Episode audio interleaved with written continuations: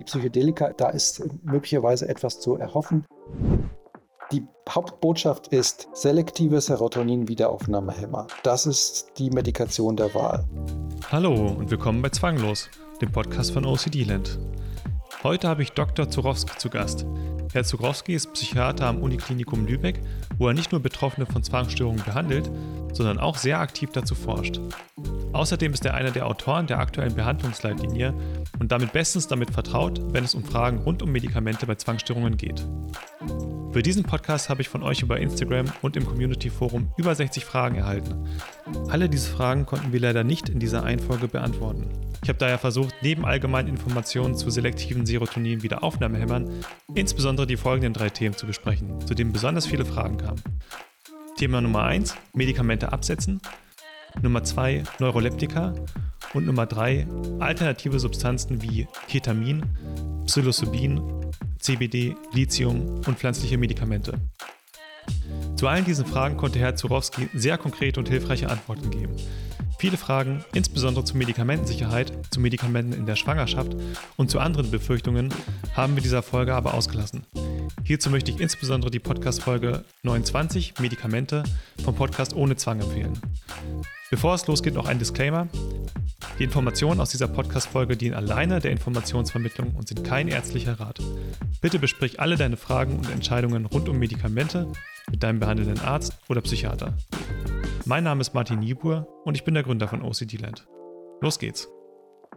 Hallo, Herr Zurowski. Vielen Dank, dass Sie heute im Zwanglos-Podcast bei mir sind. Hallo, Herr Niebuhr. Das Thema heute sind ja Medikamente bei Zwangsstörungen. Kann ich vielleicht noch eine kleine Hintergrundgeschichte erzählen? Wir beide, wir haben uns ja kennengelernt auf der letzten Tagung der DGZ in Lübeck und in Lübeck äh, sind Sie auch tätig. Und dort haben Sie, wie ich finde, einen exzellenten Vortrag gehalten zum Thema Medikamente, auch zum aktuellen Status ähm, Medikamente in der Leitlinie. Und das hat mir besonders gut gefallen. Und deswegen habe ich Sie gefragt, heute äh, zu dem Thema in den Podcast zu kommen. Und ähm, worüber ich jetzt vielleicht auch noch gar nicht so viel weiß und auch die Zuhörer nicht, ist ähm, über Sie, über Ihren Hintergrund. Vielleicht können Sie ein bisschen was über sich erzählen. Ähm, was interessiert Sie auch an Zwangsstörungen und was machen Sie beruflich? Ja, also ich bin äh, seit 2004 tätig an der Universität Lübeck. Mittlerweile heißt das Zentrum für integrative Psychiatrie. Und ähm, ich war schon seit jeher, möchte ich fast sagen, also auch schon im Studium äh, fasziniert von äh, der Psychiatrie im Allgemeinen, aber eben vor allem von, von schizophrenen Erkrankungen habe ich da viel eingelesen, wollte immer in dem Bereich auch forschen und aktiv sein. Und dann hat sich das aber so ergeben, dass ich äh, statt der ursprünglichen Idee nach Hamburg zu gehen, nach Lübeck kam, wo eben bereits ein Zwangsschwerpunkt bestand.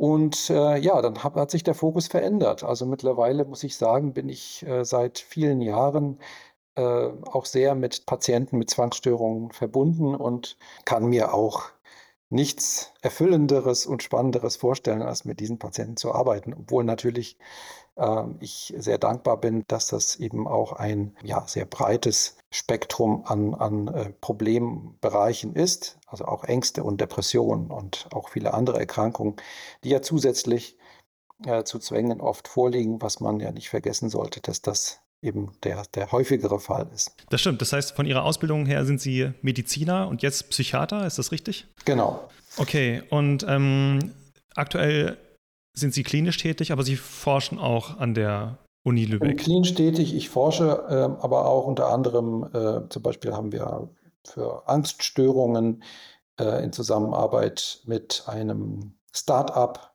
eine App entwickelt, wo mithilfe von virtueller Realität Expositionen auch im häuslichen Bereich durchgeführt werden können. Also man kann sozusagen zu Hause sich hinsichtlich Höhe oder auch äh, engen Räumen, äh, Fahrstühlen und so weiter exponieren. Ansonsten ist es eher mehr in Richtung Grundlagenforschung, äh, funktionelle und strukturelle Bildgebung bei verschiedenen Erkrankungen, zum Teil eben auch vor und nach Psychotherapie, also bei Zwangsstörungen oder bei Depressionen. Bildgebung heißt ja speziell aufs Gehirn bezogen, was sich verändert genau. durch Psychotherapie. Das ist also Darstellung der Struktur und Funktion von, von Gehirn. Und da hat man es eben unter anderem mit dem Thema Neuroplastizität zu tun. Das ist ja mittlerweile, muss man sagen, die Hauptrichtung, ähm, mit der man die Wirkung von Psychopharmaka, zum Beispiel bei Depressionen, aber auch bei Zwangsstörungen interpretiert. Da kommen wir sicherlich nochmal dazu, weil äh, die Frage, wie vermittle ich ja, Motivation, Medikamente einzunehmen, ist ja ganz zentral und ist auch äh, nicht unabhängig von der Theorie, die ich zugrunde lege und von der Art, ähm, wie ich äh, Patienten versuche zu motivieren, diese, Patienten, diese Medikamente tatsächlich auch äh, einzunehmen, mit welcher Begründung. Und das geht dann auch auf die Neuroplastizität mit ein. Das heißt ja im Prinzip, das Gehirn kann sich verändern im Laufe der Zeit mit neuen Eindrücken, aber auch mit Medikamenten. Ist das jetzt damit gemeint? Genau. Und mhm. ähm, wie, sämtliche gängige Therapiemethoden, die uns zur Verfügung stehen, laufen zusammen beim Thema Neuroplastizität, also bei der Fähigkeit, ich sage jetzt mal, eingeschlafene Verbindungen zwischen Nervenzellen, Hirnregionen wieder zu aktivieren, untergegangene Verbindungen wieder zu aktivieren. Also ich sage jetzt mal, das ist, muss man sich so vorstellen, wie, wie wenn, wenn Gleise, die dann irgendwann nicht genutzt werden, überwuchern und man sie quasi wieder äh, in Angriff nimmt. Das heißt, diese, diese ursprüngliche Vorstellung, wir haben da eine Disbalance, ein, ein zu wenig an Serotonin. Das Serotonin wird, wird ausgeglichen und dann funktioniert es wieder, die ist nicht mehr aktuell. Ja, ich nenne das immer so die Pharmavertreter-Hypothese der, der Depression. Ähm, das ist natürlich sehr einfach, sehr gut vermittelbar. Das ist der Vorteil, aber der Nachteil ist, es ist nicht richtig. Oder zumindest ist das nicht der, ähm, äh, ist das nicht sozusagen der Mechanismus der Wirkung offensichtlich. Und wir wissen, dass eben alle Therapien, inklusive natürlich der Verhaltenstherapie, neuroplastische Veränderungen äh, im Gehirn bewirken. Das heißt, die Vorstellung, das Gehirn ist wie ein Muskel, der beübt werden möchte und soll. Ähm, und ähm, das Ganze kann eben verstärkt werden durch Gabe von Medikamenten. Dann erklärt sich auch ganz gut eben, warum bei den meisten psychiatrischen Störungen, möglicherweise eben auch bei der Zwangsstörung, da kommen wir nochmal dazu, da ist ein bisschen Forschungsbedarf noch, dass es da synergistische Effekte gibt. Das heißt, es ist ein Mehrwert, eine Kombinationsbehandlung durchzuführen, weil möglicherweise auf unterschiedliche Wege diese Neuroplastizität stimuliert wird. Einmal natürlich durch verhaltenstherapeutische Aspekte, zum anderen aber eben durch eine direkte neurobiologische Beeinflussung. Ne? Umgekehrt ist klar, ähm, ich stelle mal ganz gerne so die Frage, stellen Sie sich vor, Sie haben zwei eineiige Zwillinge, die gleichsam an einer Zwangsstörung erkrankt sind mit identischen Symptomen alles ist quasi identisch, obwohl wir wissen, dass es eben nur theoretisch ist. Es gibt ja immer Abweichungen.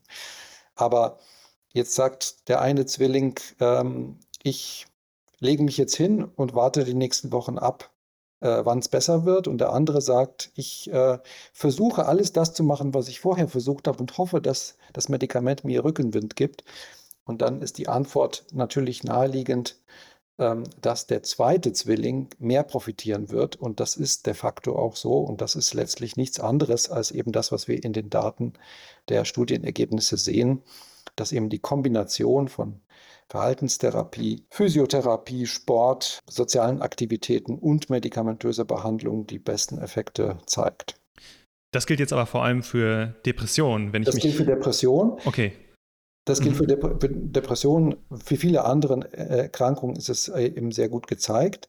Bei der Zwangsstörung haben wir tatsächlich eine bisschen schwierigere Lage. Auf dem Papier haben wir die Situation, dass, die, äh, dass bei einer vorhandenen störungsspezifischen, korrekt durchgeführten, leitlinienorientierten Verhaltenstherapie eine zusätzliche Gabe von Medikamenten keinen relevanten Mehrwert bringt. Das ist auch der Standpunkt, den Sie letztlich in der Leitlinie lesen würden. Dazu ist aber Folgendes zu sagen, es steht in der, im Text der Leitlinie auch nochmal drin. Die Einschränkung ist ja durchaus, ist durchaus relevant.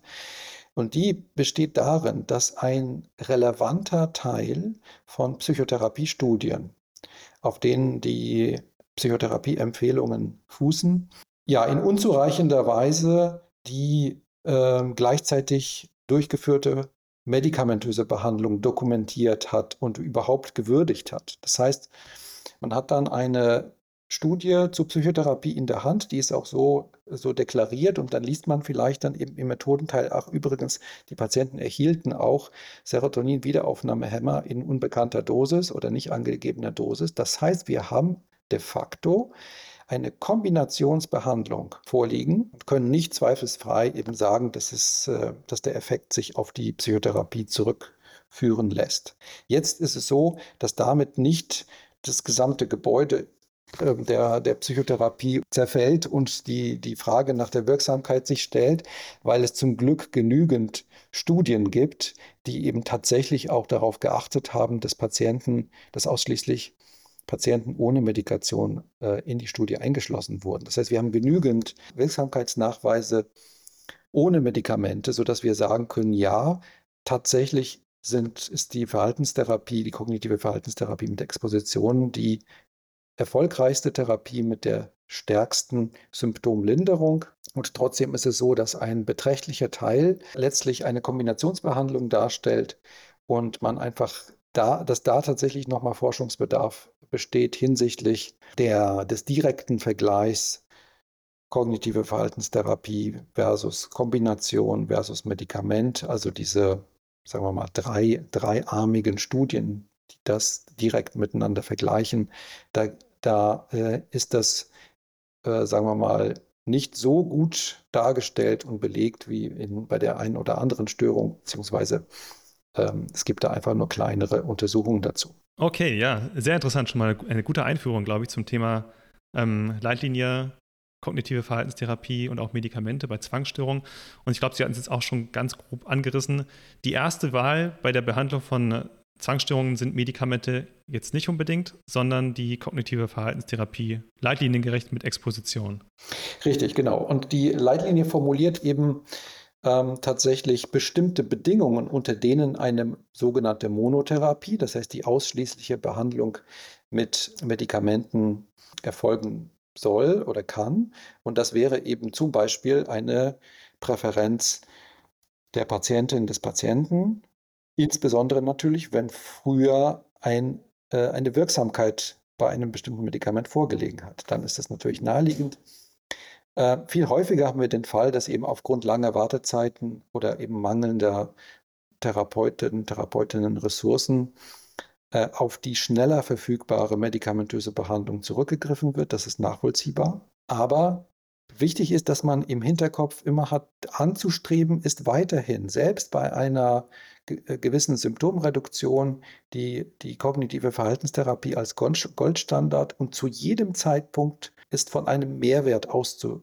auszugehen. Deswegen gibt es auch explizit auch die Empfehlung, dass bei einer vorhandenen, dass bei einer Monotherapie, die eben aus den genannten Gründen begonnen wird, eine äh, kognitive Verhaltenstherapie mit Exposition als Goldstandard weiterhin angestrebt wird. Das heißt, dass man sich dann eben idealerweise nicht von den langen ähm, Wartezeiten abschrecken lässt, sondern sagt pragmatisch, ich fange mit Medikamenten an. Ähm, vielleicht kann ich damit zum Beispiel eine Symptomreduktion von 20 bis 30 Prozent, das wäre der tatsächlich realistische Umfang, erreichen.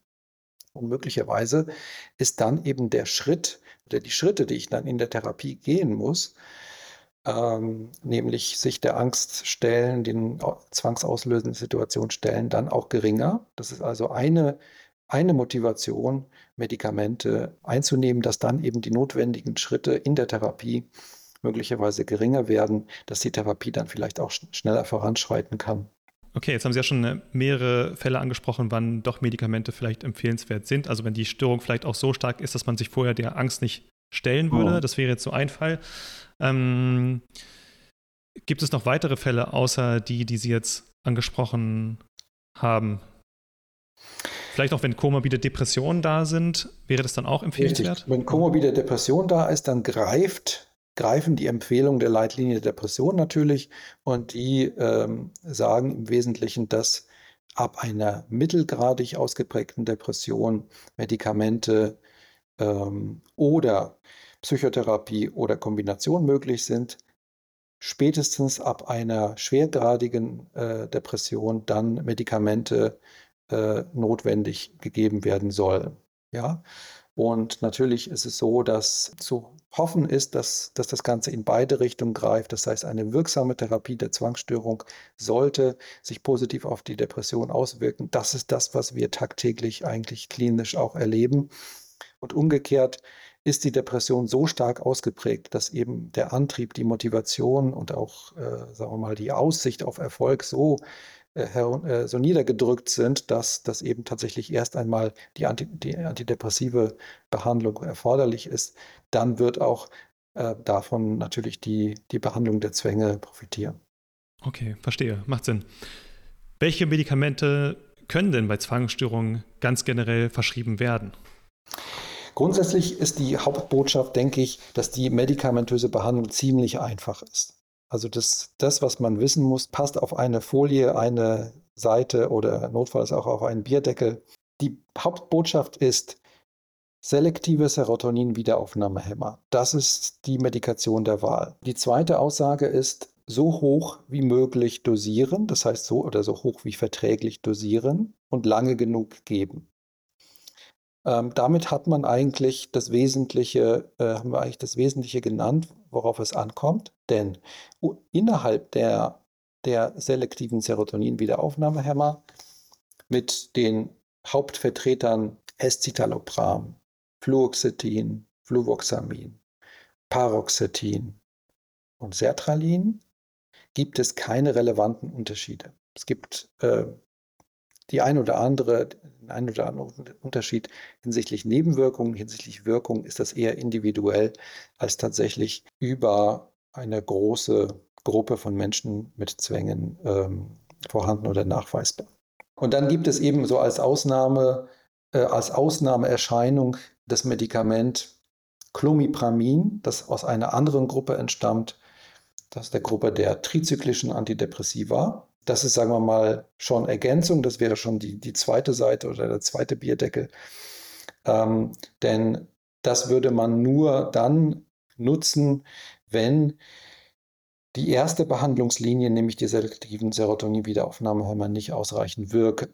Nimmt man die dann in Kombination oder setzt man das SSRI ab und Beide Varianten sind möglich und untersucht. Äh, wir haben jetzt in der Leitlinie die Kombination nicht stark beworben, weil die Wahrscheinlichkeit für ein serotonerges Syndrom als vielleicht die wichtigste Nebenwirkung von Serotonin-Wiederaufnahmehämmern auftreten kann. Eine äußerst seltene Nebenwirkung, ähm, deren Wahrscheinlichkeit aber steigt, wenn zwei Medikamente mit dem gleichen Wirksansatz, nämlich Erhöhung der Serotoninkonzentration ähm, eingesetzt werden. Gleichwohl gibt es Untersuchungen zu dieser Augmentation oder Wirkungsverstärkung.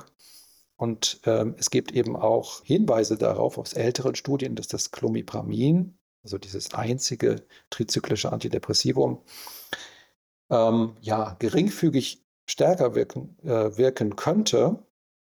Allerdings sind das im Wesentlichen ältere Studien, die schlechtere Standards haben und man muss auch sagen, dass die, äh, dieser scheinbare Mehrwert wettgemacht wird durch eine häufige Absetzrate. Das heißt, dadurch, dass dieses Medikament Clomipramin stärkere Nebenwirkungen hat über das, was die SSRIs, also die selektiven Serotonin-Wiederaufnahmehämmer haben, dass zusätzliche Nebenwirkungen eben dazu führen, dass mehr Patienten die Medikation nicht mehr einnehmen oder sie selbstständig reduzieren.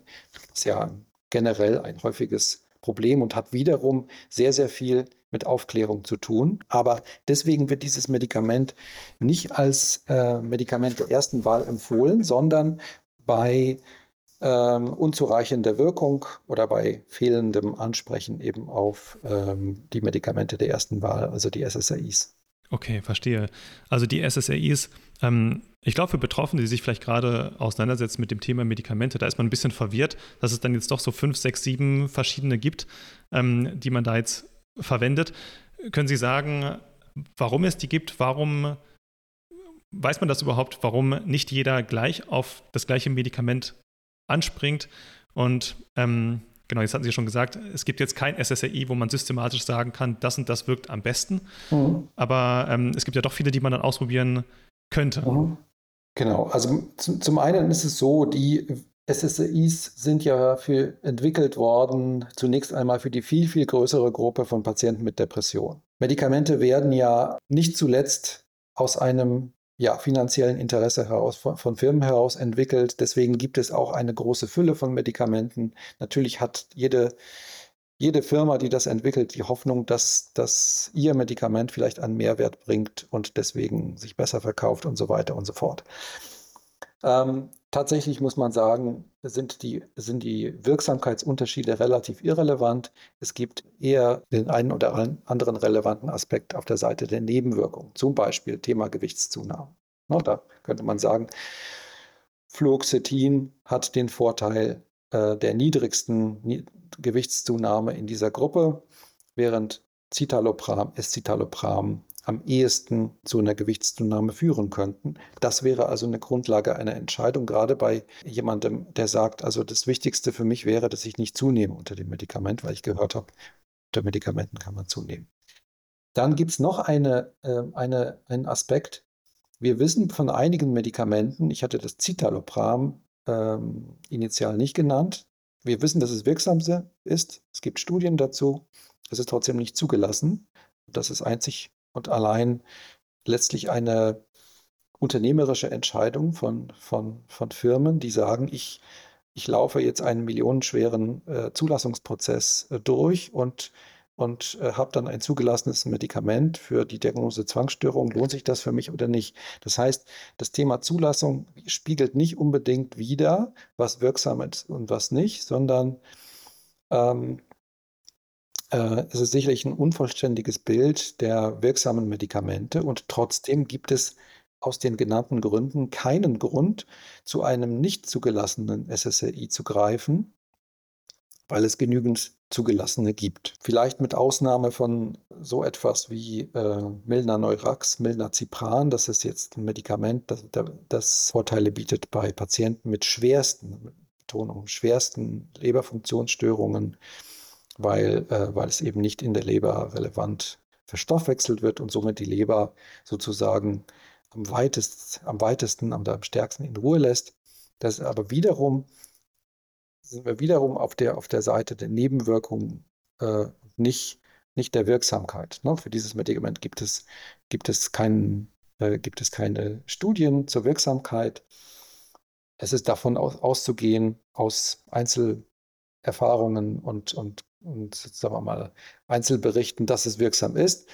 Und es ist aber eben nicht zugelassen und da könnten wir gleich den Sprung auch machen zu dem Medikament ähm, Venlafaxin beispielsweise oder den sogenannten Serotonin-Noradrenalin-Wiederaufnahmehemmer. Auch da wissen wir, sie sind wirksam. Bei dem Venlafaxin als vielleicht wichtigstem Vertreter können wir sagen, da gibt es Studien, es gibt aber keine Studien gegen Placebo und deswegen wird es auch nicht offiziell empfohlen. Man muss aber auch sagen, es bietet auch keinen Mehrwert gegenüber anderen SSRIs. Ne? Also die, die Botschaft ist, untereinander sind die SSRIs, SSRIs sich, sich so ähnlich, was die Wirkung angeht. Es kommt eben eher auf die Nebenwirkungen an und dann äh, sollte man auf die zugelassenen Medikamente, sprich Escitalopram, Fluoxetin, Fluvoxamin, Paroxetin und Sertralin zurückgreifen. Okay, also wenn man jetzt vor der Wahl steht, also wahrscheinlich, also der Arzt entscheidet ja vermutlich dann, was gegeben wird. Ähm, und man merkt jetzt, man würde jetzt einfach eins ausprobieren, wo man jetzt vielleicht sagt, das Nebenwirkungsprofil davon, also wenn ich mich jetzt wirklich intensiv damit beschäftige, mhm. das Nebenwirkungsprofil von dem und dem, ähm, das kommt mir am nächsten, dann würde man damit anfangen. Was würde man denn machen, wenn man jetzt merkt, okay, das erste, zum Beispiel Escitalopram, hat nicht gewirkt. Mhm. Ich möchte aber weiter ausprobieren. Was wäre denn mhm. jetzt der nächste Schritt, den ein Psychiater gehen mhm. würde? Mhm. Jetzt könnte man äh, folgendermaßen vorgehen, dass man zum Beispiel auf Sertralin wechselt. Zu Sertralin ist Folgendes zu sagen. Da ist die, ähm, bei diesem Medikament ist am besten die Dosis-Wirkungsbeziehung nachgewiesen. Ja, das heißt, bei dem Medikament können wir am besten aufgrund von Studien sagen, dass hohe Dosen mehr bringen und trotzdem gut vertragen werden. Hohe Dosen meint sogar, und jetzt begebe ich mich so ein bisschen aufs, äh, aufs, aufs Glatteis, eine, eine deutliche Überschreitung der empfohlenen Höchstdosis. Das heißt, es wurden Studien durchgeführt mit bis zu 400 Milligramm Sertralin, wo äh, die empfohlene Höchstdosis bei 200 liegt. Und ähm, es wurde sowohl eine stärkere Wirkung als auch eine äh, gute Verträglichkeit festgestellt. Und trotzdem ist es so, ähm, sagen wir mal, in einem abgesicherten Bereich bewegen wir uns eben bis 200 Milligramm und darüber hinaus muss man es natürlich schon sehr, sehr gut begründen, warum man das macht. Müsste dann äh, eben tatsächlich äh, entsprechend gut aufklären. Wir sind dann in einem Off-Label-Bereich. Ähm, aber trotzdem gibt es eben diese, äh, diese Untersuchungen, die das zeigen. Ähm, und äh, bei Escitalopram haben wir eben beispielsweise diese, diese Untersuchung in der Form nicht äh, und haben sogar die Situation, dass das Escitalopram vor einigen Jahren äh, mal wegen äußerst seltener äh, schwerer Nebenwirkungen bei schwerst körperlich erkrankten Patienten bezüglich der Höchstdosis auch reduziert wurde. Also früher hatten wir sowohl bei Citalopram als auch Escitalopram höhere Dosen. Ähm, insgesamt ist also bei Sertralin mehr Luft nach oben, aber eben mit Berücksichtigung der empfohlenen Höchstdosis. Aber das ist natürlich eine, wichtige Botschaft insgesamt. Immer die zulässige Höchstdosis anstreben, sofern sie verträglich ist. Das ist hier tatsächlich wichtiger als bei der Behandlung der Depression oder auch Angststörungen, wo auch kleinere Dosen schon stärker wirken, dass man nicht unterdosiert. Können Sie sagen, woran das liegt und ähm, kann trotzdem bei Zwangsstörungen auch eine geringe Dosis auch schon helfen? Ja, ähm, denn die Empfindlichkeit, also Empfindlichkeit der Rezeptoren und ähm, es gibt in, individuelle Unterschiede, die, die eben so stark sind, dass tatsächlich auch ähm, äh, kleinere Dosen schon, schon wirken können und trotzdem äh, wäre es eben auf jeden Fall ein Fehler, ähm, ein Medikament irgendwann anzusetzen, wie Escitalopram 5 Milligramm, und dann einfach äh, das zu unterlassen, das, das weiter zu erhöhen. Also man sollte von vornherein anstreben und das auch so kommunizieren. Wir streben 20 Milligramm, also die Höchstdosis an. Es sei denn, äh, wir, dass wir feststellen, dass auf dem Weg dahin ähm, Nebenwirkungen auftreten, die, äh, die uns eben einen anderen Weg einschlagen lassen. Ja. Okay, interessant.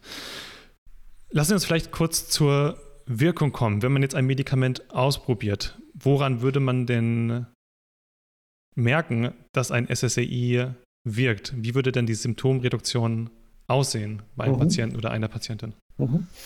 Vielleicht da, da nochmal ein, ein Punkt. Ähm, Sie haben also so ein bisschen die Frage der, der Wirklatenz. Und inzwischen wissen wir, dass schon ab Woche zwei ein, ein zarter Beginn einer Wirkung erkennbar sein kann. Ne? Nicht sein muss, aber es ist äh, tatsächlich häufig, dass schon, dass schon ab der zweiten Woche ein Wirkbeginn beobachtet wird. Das ist zunächst mal bei Depression festgestellt worden, das ist später dann eben auch bei Zwangsstörungen festgestellt worden, dass es dort ganz ähnlich aussieht wie, wie bei der Behandlung der Depression.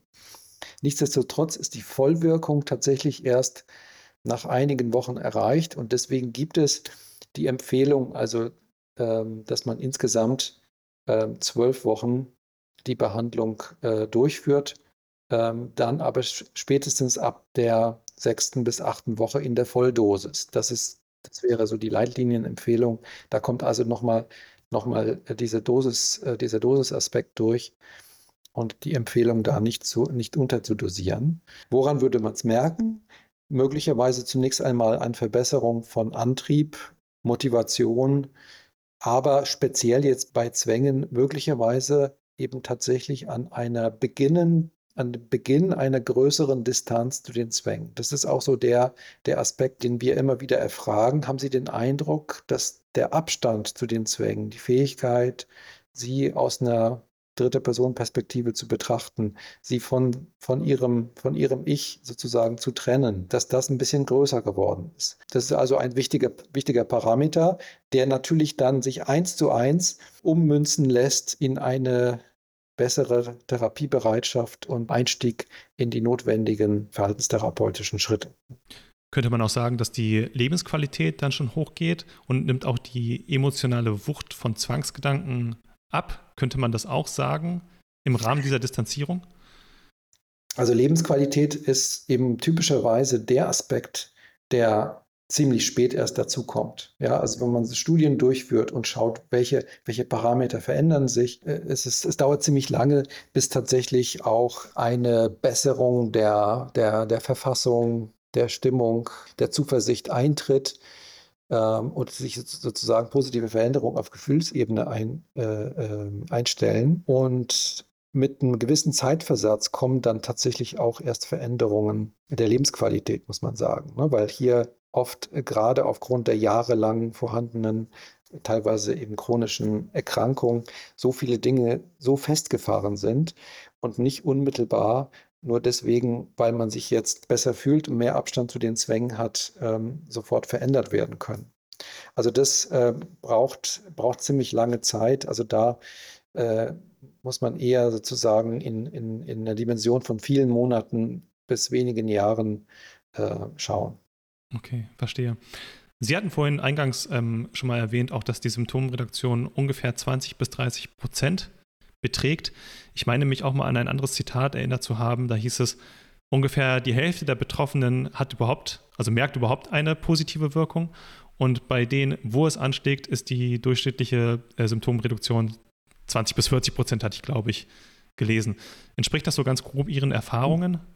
Ja, die Daten sagen, dass etwa ja, 70 Prozent der Patienten äh, tatsächlich ansprechen äh, auf eine Behandlung mit SSRIs, aber eben das Ausmaß nicht so groß ist wie beispielsweise bei depressiven Störungen oder Angststörungen. Mit der Zahl 30 Prozent kann man, glaube ich, ganz gut arbeiten, sagen, das ist das, was wir erreichen realistisch erreichen können. Und dann ist es eben bei dem einen 20, bei dem anderen geht es vielleicht bis auf 40. Aber das sind so die, die, die, die Schwankungsbereiche.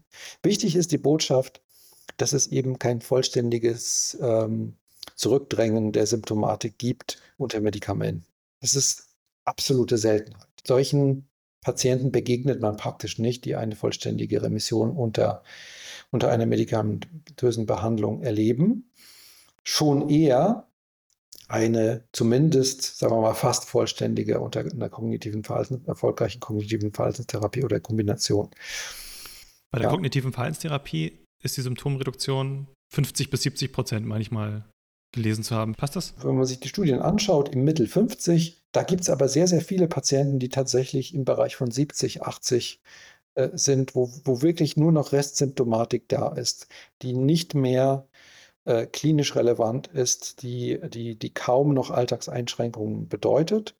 Das heißt, da haben wir äh, viel, eine, eine, viel größere Chance, ja, diesem, diesem Wunschideal von vielen Patienten verständlicherweise näher zu kommen, dass die Zwang, dass die Zwänge sozusagen chirurgisch entfernt werden können mit der Therapie. Aber ähm, die wichtige Botschaft ist ein, ein, eine Neigung immer wieder in belastenden Situationen aber nicht nur in belastenden Situationen, sondern auch in Situationen von Langeweile, Leere, dass dann erneut Zwänge wieder auftreten. Die ist auf jeden Fall da und, und keine der existierenden Therapien tritt mit dem Versprechen an, eine Vollremission zu erreichen. Das ist, glaube ich, auch gut zu wissen, damit man ein realistisches Bild, Bild bekommt.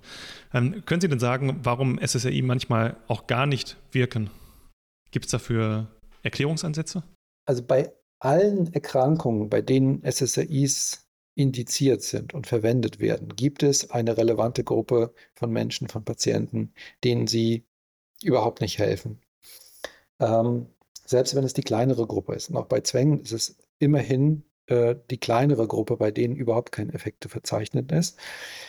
Und wahrscheinlich ist die Erklärung am ehesten die Heterogenität, also die Vielfältigkeit der Zwangsstörungen. Wir haben ja alleine schon wirklich unter einer ganz groben äh, Betrachtung zwei, äh, zwei Gruppen. Wir haben Menschen mit einem ganz frühen Erkrankungsbeginn, die sich an nichts anderes erinnern, als schon immer Zwänge gehabt zu haben, schon als Kleinkinder äh, vielfältige Zwänge, die sich dann vielleicht verändert haben. Ähm, häufig dann dazu, äh, dazu noch Ticks, häufig männliches äh, Alter, das wäre diese frühe Manifestationsform also das frühe Auftreten, wahrscheinlich stär stärker genetisch verankert. Tatsächlich eher schlechter auf eine, eine reine Behandlung mit selektiven Serotoninaufnahmehämmer äh, ansprechend.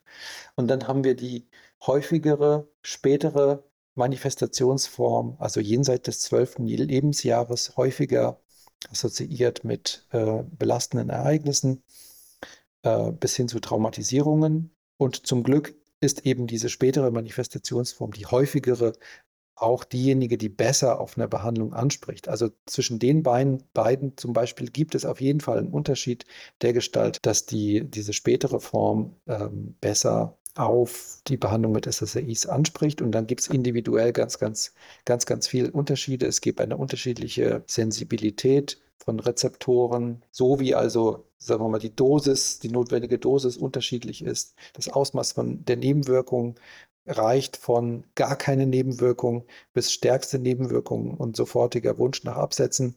So ist es eben auch mit der Wirkung, dass es hier eben eine, eine große Spannbreite gibt. Und die, die, äh, die Zwangsstörung einfach ganz, ganz viele Quellen hat. Ähm, also es gibt sozusagen viele, viele Wege zur Zwangsstörung äh, oder zumindest mit unterschiedlichen Anteilen, insbesondere auch einem unterschiedlichen äh, genetischen Anteil. Diese Folge ist gesponsert von mir. Als Gründer von OCDland investiere ich viel Zeit in gut recherchierte Blogartikel, ansprechende Instagram-Posts und die Produktion dieses Podcasts. Wusstest du beispielsweise, dass die Produktion einer einzigen Podcast-Folge mit Vorbereitung und Schnitt etwa 20 bis 30 Stunden in Anspruch nimmt? Wenn du mich bei meiner Mission unterstützen willst, dann würde ich mich sehr über deine Plus-Mitgliedschaft freuen. Als Plus-Mitglied hast du außerdem Zugang zum geschützten Community-Forum, wo du anonym alle deine Fragen an über 100 andere Betroffene stellen kannst, die bereits ihre Zwänge überwunden haben oder gerade dabei sind. Den Link dazu findest du unten in der Beschreibung. Bis bald in der Community und weiter geht's mit der Folge. Ich habe ja auch ganz viele Fragen auch aus der Community und von Instagram bekommen. Wir haben auch ganz viele Fragen zur Medikamentensicherheit. Da haben wir jetzt vorab in unserem E-Mail-Austausch schon gesagt, das wollen wir relativ kurz halten, weil man darüber ja doch irgendwie dann sehr viel sagen könnte. Aber was sind vielleicht die, die wichtigsten Punkte, die Sie sagen können zur Medikamentensicherheit? Also viele Leute haben halt Fragen gestellt zu Langzeitnebenwirkungen, zum Beispiel Schäden ähm, in Bezug auf das Gehirn, aber auch ob es zum Beispiel Langzeitnebenwirkungen gibt, zum Beispiel nach dem Absetzen von Medikamenten. Also erstens sind Serotonin Wiederaufnahmehämmer letztlich äh, seit mindestens 40 Jahren bekannt. Das heißt, es gibt viele Patienten, die das seit zig Jahren auch schon einnehmen. Es ist jetzt nicht die Botschaft, dass äh, selektive Serotonin-Wiederaufnahmehämmer äh, prinzipiell lebenslang eingenommen werden sollen. Also ich finde es erstens sinnvoll, zweitens vollkommen aus Patientenperspektive nachvollziehbar, dass man auf jeden Fall den Versuch unternimmt, unter einem langsamen Ausschleichen und langsam meint eher über Monate als über Wochen zu schauen, äh, inwieweit man ohne das Medikament auskommt. Leider ist es so, dass viele Betroffene feststellen werden, dass, äh, dass das eben nicht der Fall ist. Das heißt, dass Zwänge wiederkommen. Das heißt, nach so einer, wie wir es nennen, Honeymoon-Phase, wo man denkt, super, ohne Medikament und immer noch gut, äh, kommt dann oft erst mit dem Versatz von einigen Monaten ähm, dann die Verschlechterung. Aber auf jeden Fall sollte man es versuchen. Dann, ist, dann kommt jetzt schon wieder die Verhaltenstherapie ins Spiel, weil es nämlich ein Unterschied ist. Ob ich Medikamente absetze, nachdem ich eine leitlinienorientierte störungsspezifische kognitive Verhaltenstherapie gemacht habe und damit auch ein ganz ein gefülltes Köfferchen mit, äh, mit Tipps und Tricks, Methoden, äh, und Dingen, die ich machen kann, um ein Wiederauftreten der Zwänge zu verhindern oder zumindest abzumildern. Das ist also ein himmelweiter Unterschied und so ist es auch, dass tatsächlich, dass es, ein, dass es einen Unterschied ausmacht, ob ich eben eine reine Monotherapie mache und dann absetze oder ob ich äh, eine kognitive Verhaltenstherapie gemacht habe, die erfolgreich war und in dieser äh, Situation abgesetzt wird das ist auch eine Erklärung dafür, warum wir ähm, in der deutschsprachigen Leitlinie nicht nur aufgrund der Wirksamkeitsdaten, sondern aufgrund eben dieses Umstandes auch der, der Psychotherapie einen klaren Vorrang gegeben haben, wo es durchaus Leitlinien gibt, zum Beispiel die amerikanische Leitlinie, die die medikamentöse Behandlung und äh, Psychotherapie letztlich als zwei gleichwertige mögliche Pfade äh, darstellt, die letztlich im Wesentlichen von der Patientenpräferenz da, äh, abhängen. Ne? Also nicht nur, dass die Studiendaten eben eine, einen Vorteil der Psychotherapie belegen, äh, insbesondere wenn wir an dem Punkt sind, wo es ans Absetzen geht. Und wir wissen, dass das Absetzen häufig nicht unbedingt abgesprochen stattfindet, sondern aus dem Gefühl heraus, ich möchte es nicht mehr. Ich möchte es jetzt ohne Chemie versuchen. Ich möchte wissen, ob ich das auch ohne Medikament schaffe. Dann machen Patienten das eben alleine oder reduzieren die Dosis. Das ist menschlich. Wir können das versuchen mit Aufklärung und so weiter äh, zu reduzieren, aber das wird passieren. Wir müssen damit rechnen. Und ähm, dieser Umstand äh, und das Risiko einer Verschlechterung mit einer ansonsten vielleicht nicht notwendigen stationären, vielleicht sogar Aufnahme bei, bei einer sehr starken Verschlechterung, vielleicht auch zusätzlich Depression, das lässt sich ein, äh, ein Stück weit reduzieren, eben tatsächlich, äh, wenn, wenn eine Kombinationsbehandlung vor, von, von Anfang an durchgeführt wird. Okay, also Sie raten davon ab, ähm, alleine abzusetzen, das sowieso? Wenn man es schon unbedingt sozusagen heimlich tun möchte und sich nicht traut, das mitzuteilen, dann sollte man zumindest die Botschaft verinnerlicht haben, dass das Ganze über Monate geschehen sollte. Natürlich, um Absetzsymptome, kurzfristige Absetzsymptome zu, zu reduzieren, aber eben auch, äh, um die Wahrscheinlichkeit einer eine Verschlechterung ähm, ebenfalls zu reduzieren. Ja. Okay, also wenn man absetzt ähm, ohne kognitive Verhaltenstherapie, dann ist sowieso höchstwahrscheinlich, ich glaube, ich habe mal 90 Prozent gelesen, ähm, der, der Patienten, die fallen dann quasi ins vorherige Niveau wieder zurück. Und bei vielen wird es dann auch schlechter. Da gibt es auch diese Rebound-Effekte, dass ähm, durch das Absetzen der Medikamente teilweise die Symptomatik unter das Ausgangsniveau geht. Es gibt äh, ältere Daten, die tatsächlich Zahlen so um die 90 Prozent äh, äh, zeigen äh, bezüglich der, des Wiederauftretens der Symptomatik. Es gibt ein paar neuere Studien, die das nicht ganz so, äh, wo es nicht ganz so schlimm aussieht. Da sind wir aber immerhin bei 70 Prozent. Das heißt, ich muss damit recht, die Wahrscheinlichkeit ist viel höher, dass die Zwänge wiederkommen, als dass sie nicht wiederkommen. Wohlgemerkt betrifft das die, die Situation äh, der Monotherapie oder zumindest den, des Nichtvorhandenseins einer störungsspezifischen Therapie, wo ich tatsächlich auch Maßnahmen und Tipps und Tricks äh, an der Hand habe, wie ich mit einer sich ankündigenden Verschlechterung umgehen kann. Ne? Da ist die Situation äh, schon nochmal anders. Und das ist natürlich auch etwas, was Selbstwirksamkeit wahnsinnig, ich meine, ein Grund dafür, Medikamente abzusetzen, der häufig genannt wird. Ich möchte meine, meine Störung selber, ich möchte selber da rauskommen. Wenn man das vorhat, wäre es eine gute Idee zu sagen, okay, ich äh, kümmere mich jetzt um eine äh, störungsspezifische Psychotherapie, um dann einen sichereren Boden zu schaffen oder sagen wir mal ein sichereres Netz zu schaffen, wo ich die Medikamente dann absetzen kann mit einer geringeren Wahrscheinlichkeit, dass die Zwänge wieder auftreten. Also die Frage, eine Frage, die ich bekommen hatte, war, wann sollte man denn überhaupt absetzen? Da wäre Ihre Antwort vermutlich drauf, ja, also man sollte sich darauf gefasst machen, dass äh, eine etwas härtere Zeit auf einen zukommt. Und ähm, ein guter Werkzeugkoffer, den man in der Tasche haben sollte, wäre die kognitive Verhaltenstherapie, äh, einschließlich Exposition. Dann kann man zumindest auch mit den äh, Absetzsymptomen besser umgehen, als wenn man jetzt diesen Werkzeugkoffer nicht hätte. Mhm. Und auf die Frage, wie sollte man absetzen, haben Sie auch jetzt gesagt, über mehrere Wochen oder Monate, Monate in Absprache mit dem Psychiater. Man sollte sich damit nicht beeilen. Je länger, je länger diese Absetzphase ist, desto geringer ist natürlich dieser, dieser mögliche Rebound, der tatsächlich, wo tatsächlich auch noch Forschungsbedarf ist, ähm, wo wir äh, sicherlich auch da nochmal genauere Daten bräuchten. Wir schützen bestimmte Strategien davor und so weiter und so fort. Genau, also tatsächlich über, über möglichst lange Zeit, idealerweise tatsächlich eben Größenordnung wenige Monate äh, und nicht, äh, nicht aus einer, aus einer äh, ja, Laune heraus oder aus einer Situation heraus sagen, so jetzt, jetzt äh, weg damit, äh, weil dann die Wahrscheinlichkeit eben steigt, dass die, dass die Rechnung dafür dann in einigen Monaten folgt. Und leider ist es tatsächlich so, dass es eben erst später kommt, wo man gar nicht mehr, gar nicht mehr damit rechnet, dass es kommt.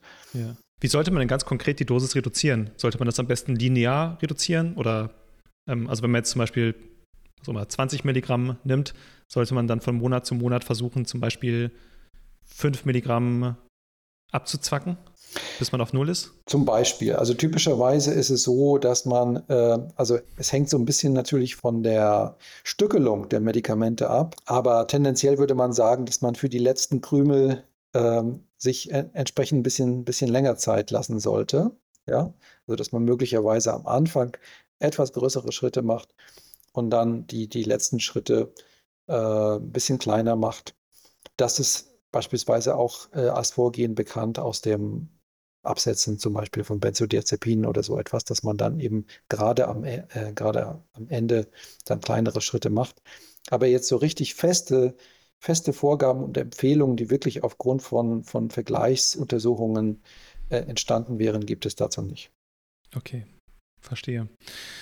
Gut, Medikamente absetzen, ähm, schwieriges Thema. Eine häufige Frage ist auch, machen denn Medikamente abhängig? Und da liest man ja häufig, die SSRI, die machen nicht süchtig, aber in dem Sinne, dass sie ja dann auch große oder größere Absetzsymptome auslösen könnten, könnte man sagen, die machen abhängig? Hm, das wäre der falsche Begriff. Das, was Sie ansprechen, ist diese Absetzsymptomatik, die insbesondere dann entsteht, wenn das Medikament sofort abgesetzt wird und die typischerweise Tage oder vielleicht im schlimmsten Fall wenige Wochen dauert.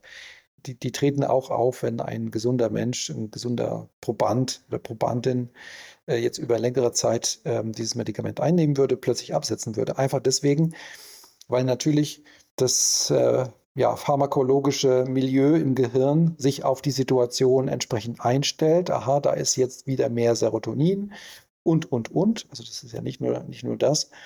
Und dann plötzlich fällt es weg und dann gibt es entsprechend Absetzsymptome.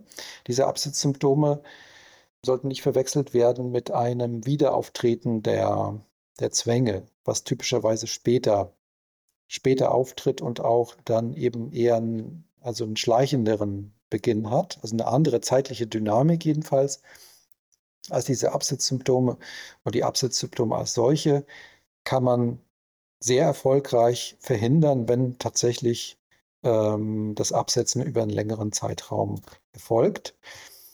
Es ist tatsächlich etwas anderes als, also es ist kein Zeichen für Abhängigkeit, weil die Kriterien der Abhängigkeit nicht, äh, nicht erfüllt sind. Ja? Abhängigkeit bedeutet, ich habe ein, ein Verlangen nach der Substanz. Ich habe eine, äh, beispielsweise, das ist ein zentrales Kriterium von Abhängigkeit.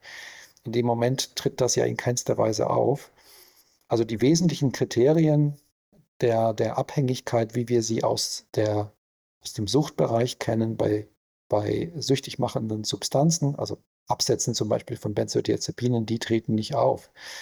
Und dort ist, dort tritt nämlich das Verlangen äh, nach der Substanz auf. Das haben wir hier nicht. Und deswegen ist es nicht sinnvoll, von Abhängigkeit ähm, zu sprechen. Und deswegen sind SSRIs auch keine abhängigkeitserzeugenden Substanzen. Gleichwohl findet natürlich ein, ein neues Milieu, was die Neurotransmitter angeht, wird durch dieses Medikament erzeugt. Und wenn man das plötzlich quasi wegnimmt, äh, ich sage jetzt mal ohne, ohne Vorankündigung, dann, ähm, dann kommt es eben zu diesem Absetzphänomen. Okay, aber Sie meinten schon, es gibt keinen klassischen Suchtdruck. Nein. Verstanden. Ähm, eine Frage vielleicht noch, dies klingt vielleicht ein bisschen profan, aber warum sollte man Medikamente nicht nehmen? Da hatten wir jetzt auch schon über ein paar Befürchtungen gesprochen, aber vor allem auch Nebenwirkungen. Vielleicht können Sie ganz kurz auflisten. Sie hatten vorhin auch schon genannt, Gewichtszunahme ist, äh, kann auftreten als Nebenwirkung. Welche Nebenwirkungen können denn noch auftreten und was gibt es sonst noch für Gründe, Medikamente nicht zu nehmen? Abgesehen davon, dass die kognitive ja. Verhaltenstherapie natürlich eigentlich die, die Therapie der ersten Wahl wäre. Ja, ich würde es nicht so formulieren, dass es Gründe sind, Medikamente nicht zu nehmen, sondern, mhm. sondern dass das Punkte sind, die, die einfach Bestandteil einer guten Aufklärung sein sollten mhm. und äh, auf die hingewiesen äh, werden sollte.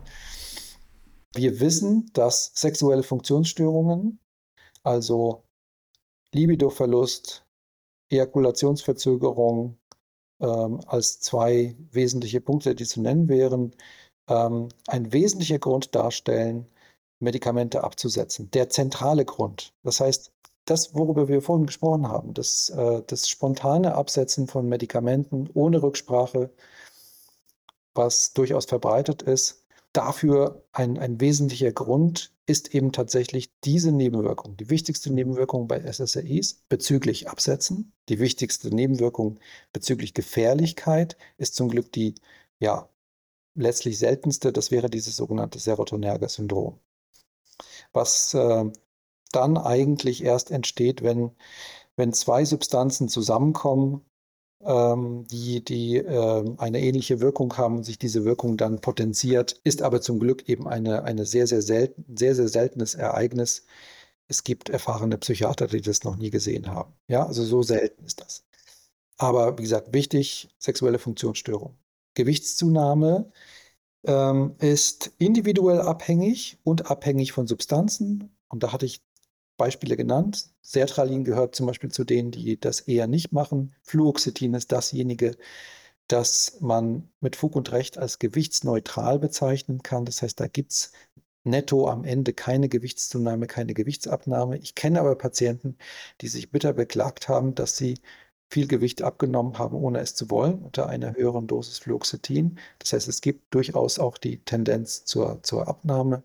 Das wäre aber das Medikament, was bei Menschen mit Übergewicht und einer großen Sorge vor Gewichtszunahme zum Beispiel ähm, äh, eingesetzt werden sollte. Dann ist es so, dass SSRIs einen Einfluss auf die Nierenfunktion haben können, beziehungsweise auf die Elektrolytzusammensetzung. Es gibt also eine Tendenz zu einer äh, Natriumreduktion. Deswegen sollen regelhaft Laboruntersuchungen durchgeführt werden. Ähm, da gibt es also, da gibt einen äh, relevanten Einfluss, der speziell bei älteren Menschen auftreten kann und zu einer äh, Natriumreduktion führen kann. Dann gibt es vor allem am Anfang, und das ist sowohl bei allen Angst, Patienten mit Angststörungen als auch bei Patienten mit Zwangsstörungen in besonderer Weise zu beachten als ein äh, Element der Aufklärung, als vorübergehende Nebenwirkung Unruhe und Übelkeit. Übelkeit sehr selten bis hin zum Erbrechen, aber kann eben sehr, sehr lästig sein und Unruhe. Das sind genau die Dinge, die man am Anfang überhaupt nicht haben möchte, weil man sowieso schon unruhig ist aufgrund der Ängste, Zwänge. Und dann kommt noch mehr Unruhe dazu. Was mache ich als Patient, der darüber nicht aufgeklärt ist? Ich, ich schmeiße das in die Tonne, ja, und sage, ich nehme das nicht wieder. Das ist total nachvollziehbar und verständlich. Und deswegen ist die Botschaft wichtig, das ist eine Anpassung. Ne? Wir haben Serotoninrezeptoren eben auch im Darm in hoher Anzahl. Die kriegen das eben auch ab und äh, das ist sozusagen die Folge. Ähm, aber die gewöhnen sich dran an die neue Situation und äh, typischerweise ist das innerhalb von einer Woche abgefrühstückt. Es gibt aber Patienten, bei denen das bleibt und die sagen, also, die sagen in der dritten Woche, ich, äh, ich möchte nicht mehr, ich halte es nicht aus. Da kann tatsächlich auch der Wechsel auf ein anderes Präparat aus der gleichen Substanzgruppe manchmal hilfreich sein, auch wenn es nicht immer logisch ist. Ähm, oder eben tatsächlich auf Wechsel der Substanzgruppe, zum Beispiel auf das Clomipramin oder Anafranil. Die wesentlichen absetzrelevanten Nebenwirkungen oder diejenigen, die dazu führen, dass Patienten sagen, ich möchte nicht mehr, sind eben in der frühen Phase, in der ersten Woche, zweiten Woche, vielleicht dritten Woche, sind diese äh, die, äh, Unruhe, Übelkeit und äh, das andere sind sexuelle Funktionsstörungen, die, zum, die typischerweise dosisabhängig sind. Da ist also möglicherweise auch die Anpassung der Dosis schon eine Lösung. Wechsel auf ein anderes Präparat. Leider ist es so, dass der Wechsel auf nicht serotonerg wirksame Medikamente, wie, sie, wie wir sie bei der Depression zur Verfügung haben, nicht hilfreich ist. Ja, wir haben beispielsweise das Medikament Bupropion, wirkt als Antidepressivum, wirkt aber nicht bei Zwängen. Ja, das heißt, das ist leider keine Option. Alle bei Zwängen wirksamen Medikamente haben eine mehr oder weniger ausgeprägte serotonerge Wirkung. Und das, die ist wiederum sowohl für die sexuellen Funktionsstörungen verantwortlich, als auch für die Übelkeit und, die, äh, und zum Teil eben auch die Unruhe, die, die anfangs vorhanden ist. Ich würde es gerne noch über, jetzt ähm, haben wir ganz viel über die SSRIs gesprochen, noch über andere Medikamente ähm, sprechen. Jetzt mhm. haben wir zum Glück vorhin schon das Clomipramin abgefrühstückt, auch das Wendler-Vaccin abgefrühstückt. Benzodiazepine hatten Sie auch immer mal wieder erwähnt. Vielleicht können Sie ganz kurz sagen, was sind Benzodiazepine und sollte man die überhaupt bei Zwangsstörungen nehmen oder beziehungsweise wann sollte man sie nehmen oder sollte man sie vielleicht gar nicht nehmen?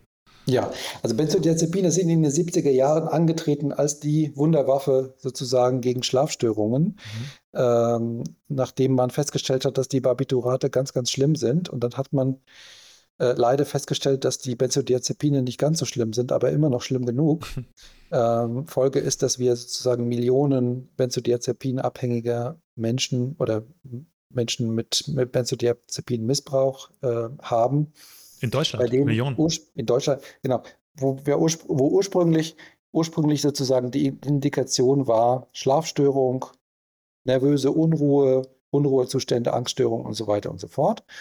Wir haben tatsächlich im Bereich der Angststörung Altzulassungen von, von Benzodiazepinen, ähm, die irgendwann erfolgt sind, wo man, wo man aber die, die Folgen noch nicht, noch nicht so richtig äh, kannte.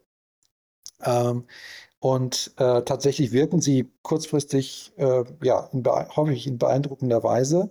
Allerdings bei Zwangsstörungen eben nicht. Also Benzodiazepine sind bei Zwangsstörungen ähm, nicht nur nicht, nicht wirksam auf die Zwänge selbst, vielleicht auf begleitende Ängste, ähm, für, natürlich wirken sie schlafanstoßend und so weiter, aber an den Zwängen tun sie nichts. Da gibt es auch Studien dazu. Und sie haben natürlich schwere Folgen äh, länger eingenommen, ähm, dass, man, dass, dass es da eben eine ziemlich schnelle Abhängigkeitsentwicklung innerhalb von wenigen Wochen zum Teil gibt. Also die Botschaft ist nicht indiziert bei Zwangsstörungen. Ähm, wir haben häufig damit zu tun, dass wir zunächst einmal ähm, ja, aus Mangel an Alternativen oder aus in einer Situation, wo man dann sich nicht weiter zu helfen wusste, Benzodiazepine angesetzt hat, dass wir die erstmal absetzen. Diese, wir haben ja am Anfang über das Thema Neuroplastizität gesprochen. Diese Medikamente stören die Neuroplastizität. Okay. Ja, Psychologen wissen lange, dass Benzodiazepine, Sie wissen es aus der Praxis, ja, ähm, dass, äh, dass Benzodiazepine die Durchführung einer kognitiven Verhaltenstherapie mit Expositionen verschlechtern, äh, beeinträchtigen. Wir wissen inzwischen warum, weil diese Medikamente eben den notwendigen äh, neurobiologischen Prozess, der diese, der diese Konfrontationsbehandlungen begleitet, äh, stark beeinträchtigen und ähm, deswegen eben diese Therapien nicht wirksam sind. Das heißt, es gibt eine Vielzahl von Gründen, warum man das nicht machen sollte. Also wenn das Argument sein sollte, ja, ohne Benzodiazepine kommt man aber irgendwie nicht aus, ähm, das ist nicht der Fall. Das ist natürlich schwierig. Wenn sie einmal angesetzt sind, dann gibt es so eine, so ein, ja, so ein, ich sage jetzt mal Tavor-Gedächtnis oder Valium-Gedächtnis. Man sehnt sich dann immer an, möglicherweise nach dieser kurzfristigen Erleichterung, die das Medikament vielleicht irgendwann gebracht hat. Aber die Kosten dafür sind viel, äh, viel höher. Und deswegen haben diese Medikamente, so steht es auch in der Leitlinie, in der Behandlung von Zwängen keinen Platz. Also die Medikamente machen dann wirklich süchtig im Vergleich zu den Die Medikamente SSRI. machen wirklich süchtig. Okay. Sie haben einen Platz in der Akutbehandlung mhm. Von Menschen, die zum Beispiel äh, akut suizidal sind, mhm. äh, schwergradig verzweifelt, Notfallbehandlung ähm, in einer absoluten Extremsituation äh, zur kurzfristigen Linderung von Symptomen bis zum Beispiel Antidepressiva anfangen zu wirken. Da sind sie indiziert, da sind sie in, deswegen in der Leitlinie Suizidalität, in der Leitlinie Depression. Aber sie sind aus guten Gründen nicht in der Leitlinie Zwangsstörungen. Und wenn sie bei Zwangsstörungen eingesetzt werden, bei Menschen mit Zwangsstörungen, dann ausschließlich eben aus anderen Gründen, nämlich den genannten beispielsweise, mhm. aber nicht wegen der Zwangsstörung selbst. Okay, verstehe. Dann war noch ein größerer Themenblock, wozu auch viele Fragen kamen, die Neuroleptika. Und die ja. Neuroleptika sind ja auch ähm, in der Leitlinie anzufinden, sind aber nur eine Ergänzung zu SSRI. Was können Sie darüber sagen? Wann machen Neuroleptika Sinn, die einzusetzen bei Zwangsstörungen? Ja. Genau, das wäre sozusagen, wenn wir die, die pharmakologische, die medikamentöse Behandlungsstrategie verfolgen, wäre das so die dritte Linie. Ja, mhm. das heißt erstmal das eine SSRI, Dosiserhöhung, gegebenenfalls Wechsel auf ein zweites, dann Clomipramin und dann kämen tatsächlich die ähm, Antipsychotika Neuroleptika. Dazu vorweg sicherlich hier und da auch überbewertet oder auch zu häufig eingesetzt. Vor allem ist aber das Problem nicht abgesetzt. Ja, da haben wir sozusagen einen ganz wichtigen Punkt, dass man diese Medikamente, wenn man sie einsetzt, wenn sie unwirksam sind, und sie sind es in der statistisch eben in der Mehrzahl der Fälle, dass man sie dann ähm, spätestens nach sechs bis acht Wochen absetzt.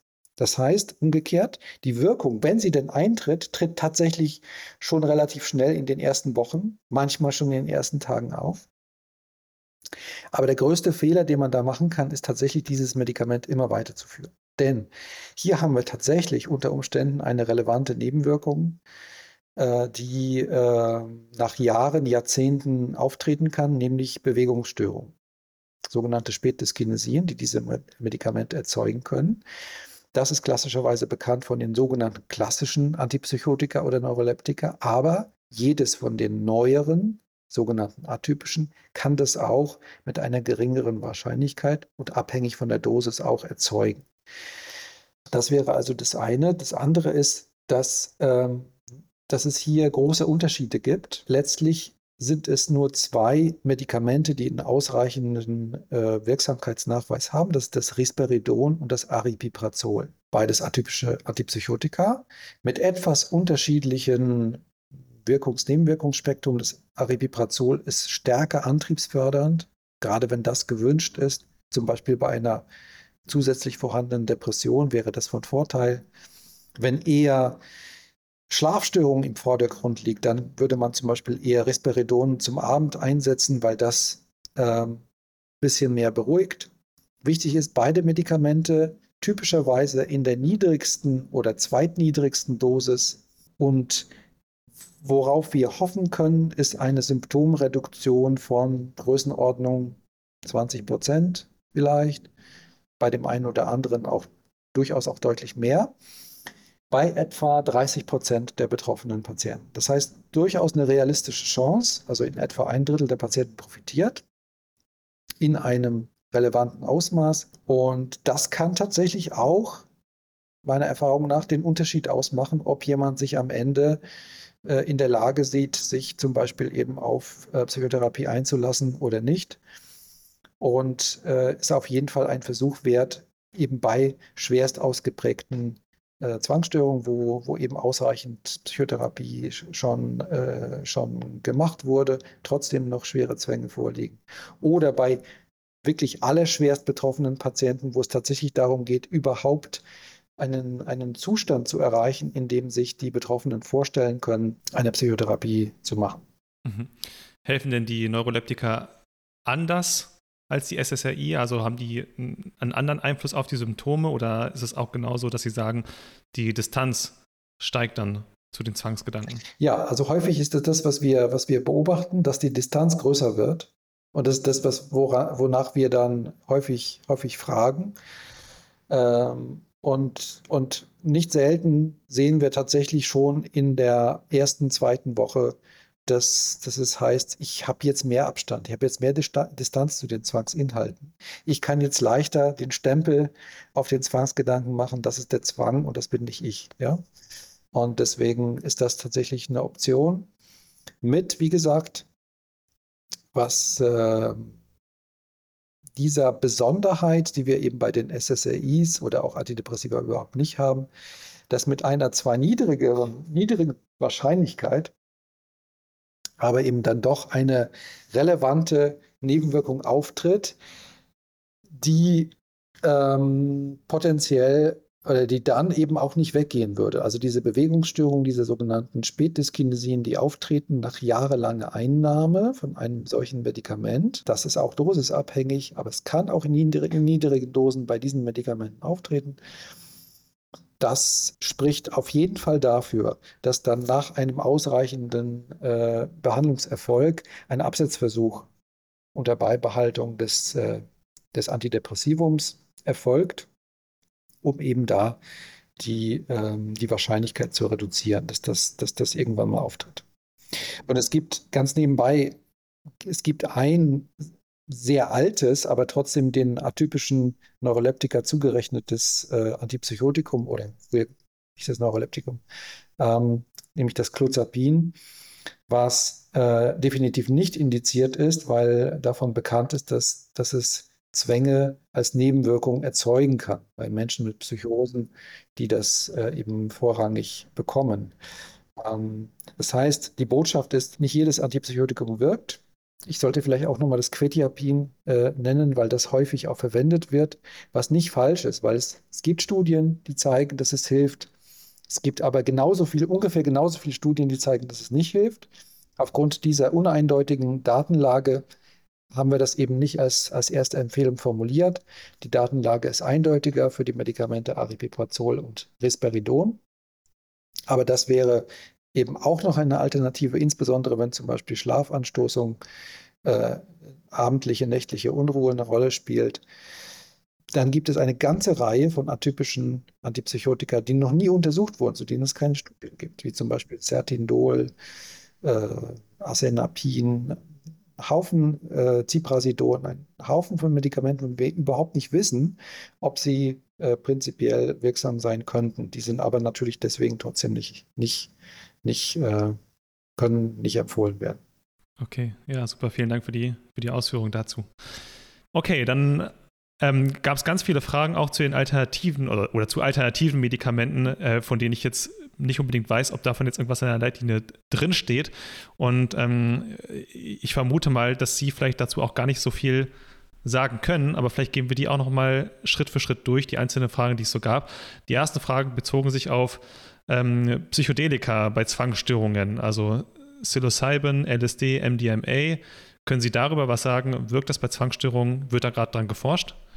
Ja, also es ist so, häufig flackert da eine große Hoffnung auf, weil eine kleine Studie äh, mit vielleicht zehn Patienten einen positiven Effekt gefunden hat, dann ähm, entsteht eine große Hoffnung und je größer die Studien werden, desto geringer die Hoffnung und irgendwann muss man feststellen, wirkt gar nicht. Das ist, das ist das Schicksal, was das Medikament Riluzol genommen hat. Große Hoffnung. Ähm, ein Glutamat modulierendes Medikament, also anderes System, Hoffnung, dass es tatsächlich was bringt. Und das ist der Weg, den sehr, sehr viele dieser, dieser Hoffnungsträger, diese neuen Medikamente genommen haben. Ähm, am Ende überlebt kaum eines davon. Das könnte tatsächlich ein bisschen anders aussehen bei den Psychedelika und zwar deswegen, weil man davon ausgeht, dass die dass die Wirkung, die ja bei der Diagnose Depression besser untersucht ist, dass die ähm, nicht depressionsspezifisch ist, sondern dass die viel, viel allgemeiner ist. Das heißt, da ist also noch viel äh, zu, zu erforschen und zu entdecken. Wir wissen zum Beispiel, dass, äh, also Ketamin ist zwar in der äh, Leitlinie nicht empfohlen, aber immerhin gibt es äh, ein paar kleinere Studien, die positive Effekte gezeigt haben. Und es gibt eine Studie, die ganz aktuell ist, die noch nicht publiziert ist.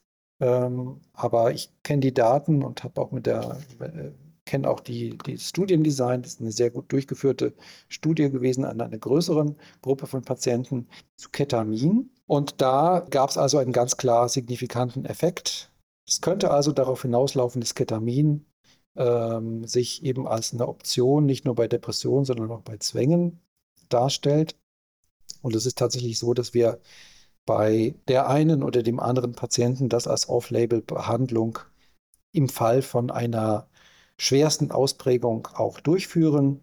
Zum Beispiel insbesondere dann, wenn als, ähm, sagen wir mal, seltene Behandlung bei Schwerstbetroffenen eine tiefe Hirnstimulation geplant ist und es naheliegend ist, dass das äh, weniger invasive, deutlich leichter äh, durchzuführende Medikament, dass man das erstmal ausprobieren sollte, weil es tatsächlich einzelne Patienten gibt, die davon profitieren. Wie viele das am Ende sein werden, kann man jetzt nicht sagen, aber wie gesagt, es gibt eine ausreichend große äh, Studie, die, wenn sie zu dem Zeitpunkt schon publiziert wäre, äh, vermutlich auch unsere Einschätzung und Empfehlung der Leitlinie geändert hätte. Es gibt gegenwärtig eine große Studie zu Psilocybin, die ebenfalls mit einem sehr sehr guten ähm, Design durchgeführt wird von der Forschungsgruppe, die auch damals vor 20 Jahren erstmals die positiven Ergebnisse zu Ketamin bei Depressionen gefunden hat. Ähm, und hier eben Psilocybin bei Zwangsstörungen. Das läuft also, da werden wir also künftig ähm, etwas erfahren. Das heißt, die Psychedelika ist vielleicht tatsächlich ähm, eine, da ist möglicherweise etwas zu erhoffen. Sicherlich nicht so sehr bei dem Thema Cannabis, Cannabisprodukte, Cannabindiol und so weiter. Mhm. Da gibt es. Äh, CBD ist ja so ein riesiger Internettrend. Genau. Großer Hype, wenig Aha. Wirkung, bisher zumindest. Sehr heterogene Ergebnisse. Es gibt also durchaus Ergebnisse, die zeigen, dass es zu einer Verschlechterung kommen okay. kann. Es gibt eine Studie von 2020, die zeigt, dass Placebo akut die Symptomatik stärker reduziert als THC und CBD. Okay. Ähm, also da haben wir eine große Heterogenität. Wir müssen berücksichtigen, dass diese Substanzen ja nicht wirklich, sagen wir mal, äh, also die sind ja ein eindeutig von Placebo unterscheidbar. Das heißt, das heißt, eine gute Studie sollte eine Wirk sollte, sollte einen Test gegen eine aktive Substanz beinhalten, so wie das eben tatsächlich in dieser, in dieser erwähnten Studie zu Ketamin äh, bei Zwangsstörungen der Fall war. Da wurde gegen äh, ein Benzodiazepin getestet.